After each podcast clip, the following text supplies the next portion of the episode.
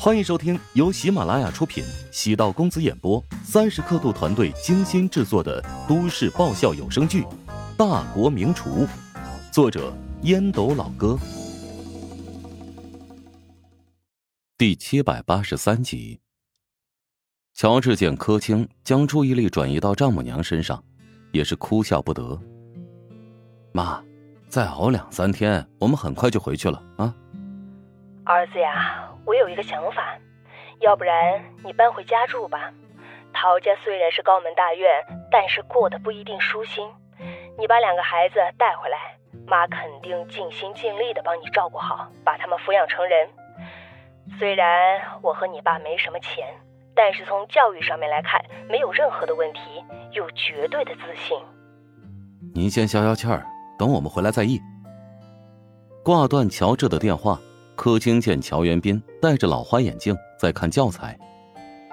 呀，老头子，你就不能帮我说几句吗？乔元斌摘掉眼镜问道：“说什么呀？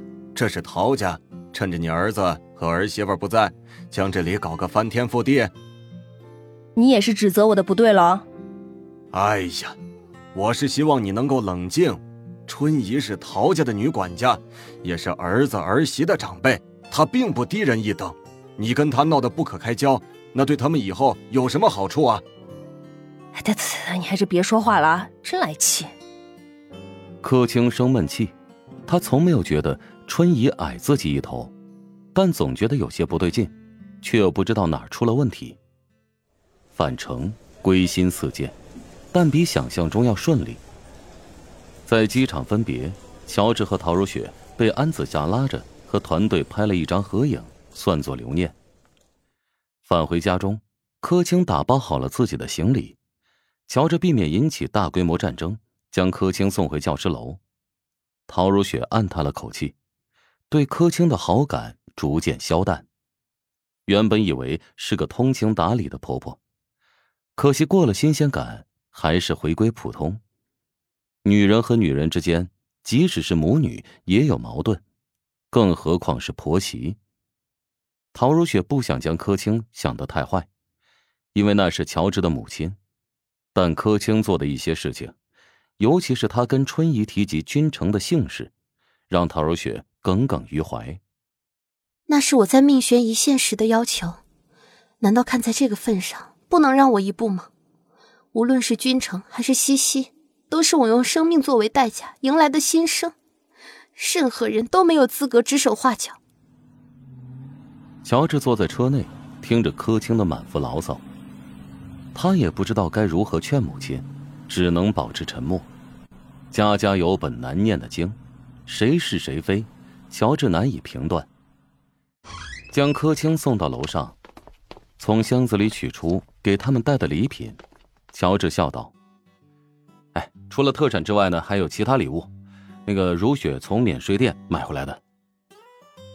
柯青见还有名牌包，讶然：“哎呦，这一个包怕是要好几千吧？”何止是几千的？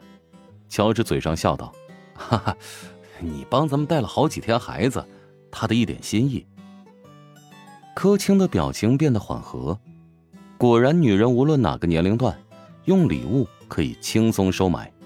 柯青吐了口气：“我对如雪没有一点意见，只是对奶妈和月嫂带小孩的方式很难接受。这毕竟啊，不是亲生骨肉。”柯青认为，对他的安排有想法，那就是有意见。乔治笑着安抚道：“等我找个时间，好好跟他沟通，把你的意见如数传达过去。”柯青总算心情平复。哎呀，晚上吃过饭回家吧。别麻烦了，我还得回去给如雪准备晚饭呢。乔治说完，便换鞋离开了。等乔治走了没多久，门外传来敲门声，田姨过来串门。好几天不见面，怎么样？豪宅住的舒服吗？哟，别提了呀，一言难尽。那个正好你过来了啊，带点特产回去吧，椰子糖、榴莲糖、椰枣糕。哎呀，这包哪来的？没瞅你背过呀。田姨目光落在名牌包上，语气惊讶。柯青淡淡一笑，有点得意。哎呀，儿媳妇送的。我们单位有一个年轻女孩，经常背这个品牌的包包，入门至少也得五位数。你儿媳妇出手真够阔绰呀！哪有那么贵呀？我猜呀是个山寨货。胡扯！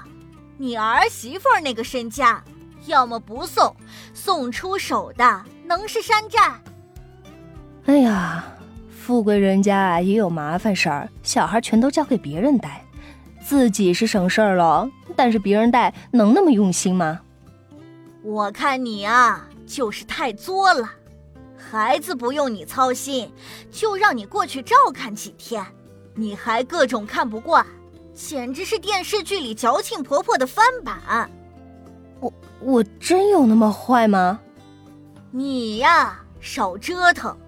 我看你儿子和儿媳都不错，年轻人能做成这样，很不容易了。别给他们添麻烦添堵才是真的。哎呀，我呀就是浑身有劲儿，但是使不上力气啊。到我们这个年龄。谁不想含饴弄孙呢？做人要知足，得到什么必然要失去什么。别人看得懂，当事人并不一定能看得明白。返回陶宅，乔治准备了晚餐，吃着熟悉的饭菜，陶如雪心情好了不少。原本便是对婆婆有怨言，与乔治没什么关系。吃完晚餐，陶如雪接到公司的电话。化了淡妆，穿着工作服，急匆匆的离去。回归琼金之后，陶如雪再次变成了家不着地的女强人。乔治默然叹气，跟他好不容易缩短的距离，似乎又被拉远了。乔治来到直大食堂，查看了一下账目。尽管他休假多日，但一切运转的很正常。陈雪华拿来几份新人入职的简历。乔治除了后厨人员的简历会过目，其他的一概不论。和陈雪华已经形成默契，尽管他的学历不高，但经验和处事能力弥补了不足。陈雪华这个年龄，不能用学历衡量实力，而是要看实际工作能力。餐饮行业原本就是零碎复杂的行业，需要陈雪华这种灵活变通。通情达理的人来统筹协调，他现在的岗位，乔治甚至都取代不了。乔治年纪轻，缺少陈姐的阅历、耐心、包容和亲和力。行，还是按照老规矩，后厨的员工一个月实习期，行政人员一个半月实习期，如果优秀的话可以提前转正，实习期工资和转正工资一样。乔治签署了自己的名字，陈雪华拿着这份资料，就可以去财务报备，下个月的人员工资就可以兑现了。乔治突然开口道：“陈姐，能聊聊吗？”“能啊，我猜猜是不是家里的事情？”“陈姐，你怎么知道？”本集播讲完毕，感谢您的收听。如果喜欢本书，请订阅并关注主播。喜马拉雅铁三角将为你带来更多精彩内容。